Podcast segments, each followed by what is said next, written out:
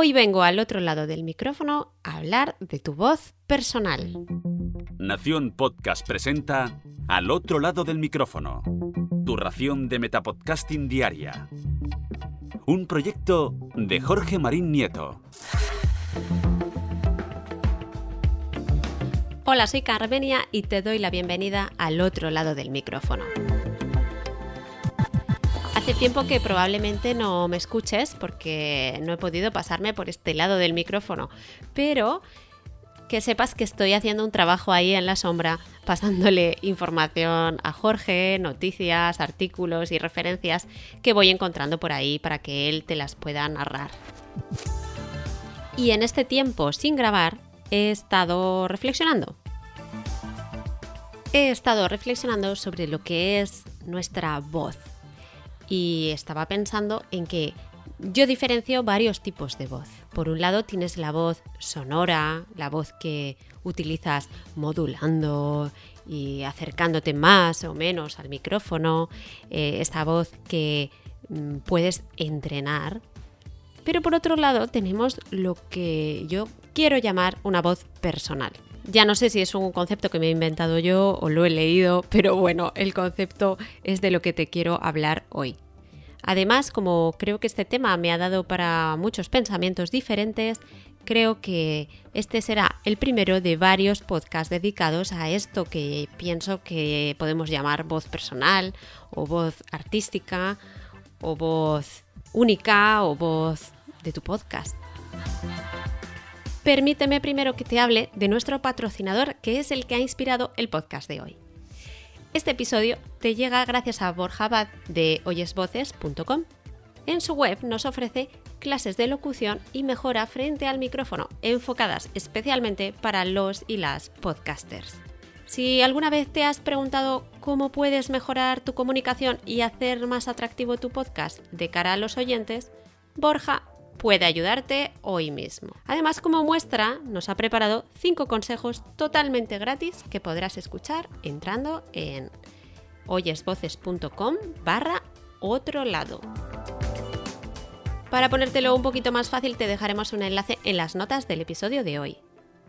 Y es verdad lo que te digo, que Borja Abad ha inspirado este episodio porque la mejora de tu voz es un aspecto muy destacable para transformar tu podcast y tu comunicación con tus oyentes. Sobre el aspecto sonoro de la voz, aprenderás un montón con él, pero yo hoy te quiero hablar de otro aspecto de la voz, entre comillas, ¿eh? Voz entre comillas. Quiero hablarte de lo que yo llamo tu voz única y personal. Y me refiero con esto a todos esos aspectos lingüísticos y extralingüísticos que aportas tú y solo tú a tu podcast. Tu visión, tus experiencias, tu bagaje personal, tus opiniones y tu acercamiento a un tema. Probablemente sean totalmente diferentes al de otros y otras podcasters. ¿Te has dado cuenta que tú tienes tus propias expresiones, muletillas y formas de acercarte, de desarrollar y de introducir un tema que son solo tuyas?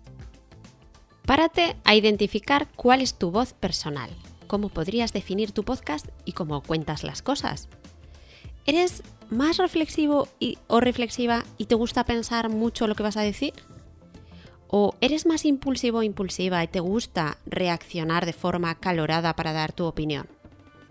¿Te gusta utilizar tu bagaje personal y cultural para ejemplificar o relacionar conceptos con libros, música, películas, artículos que has leído previamente? ¿O es tu voz ¿Más didáctica o más aleccionadora? ¿Opinas o sentencias? ¿Estás abierto al cambio de opinión, al diálogo, a valorar diferentes puntos de vista? ¿O te gusta hablar con otros que opinan similar a ti? Si no sabes responder a estas preguntas, te propongo un ejercicio de reflexión. Escucha unos episodios de varios momentos diferentes de tus podcasts y de la forma más objetiva posible intenta analizar tu voz personal. Obviamente no hay una respuesta correcta. Cada una de las preguntas tiene diferentes respuestas y la combinación de todas ellas es lo que podrías entender como lo que es tu voz personal y es lo que tus oyentes identifican cuando te escuchan. ¿Y qué pasa cuando en tu podcast hay diferentes integrantes? ¿Quiere eso decir que no tienes una voz personal, que tu podcast no tiene una voz personal? No, todo lo contrario. Tienes una voz personal grupal. Te pongo un ejemplo. Hablemos, por ejemplo, del otro podcast de Jorge que es ¿Por qué podcast?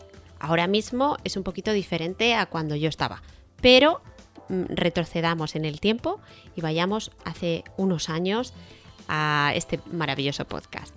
Durante dos años fui integrante de Por qué Podcast junto con Jorge.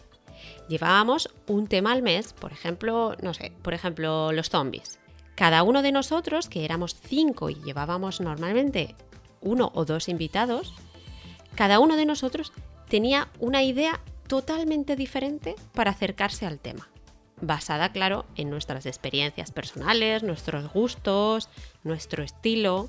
Por ejemplo, Quique podía traernos un libro del que hablar, Jorge un videojuego, Fernando una película del tema, yo a lo mejor la historia y la evolución de los zombies, y Blanca a lo mejor una serie.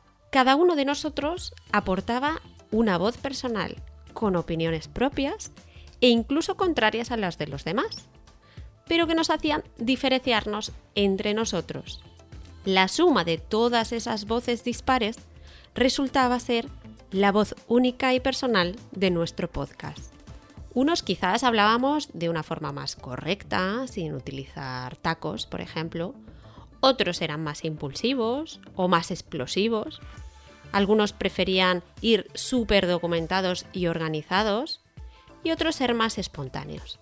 En general, nos gustaba la risa, el debate, el contraste de ideas, por lo que la suma de las voces personales de cada uno creaban una voz única, aunque heterogénea, en el conjunto del podcast.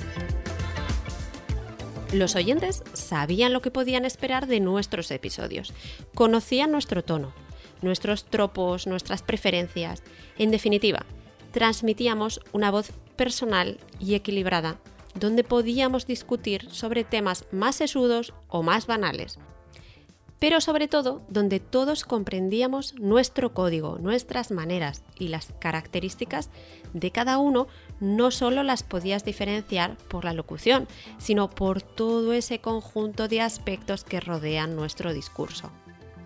Una vez más te recuerdo que si quieres mejorar otro aspecto de tu voz, que no es tanto esta voz personal que yo digo, sino más una la voz sonora, para mejorar aspectos de locución, de sonido, de modulación de la voz, puedes acudir a oyesvoces.com barra al otro lado.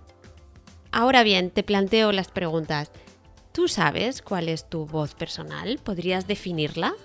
Cuéntanos tus opiniones en nuestro Twitter, puedes seguirnos con arroba eov o arroba carmenia moreno y haznos partícipes de lo que tú piensas que es tu voz personal. Y por hoy me despido y vuelvo a ese lugar donde estás tú ahora, al otro lado del micrófono.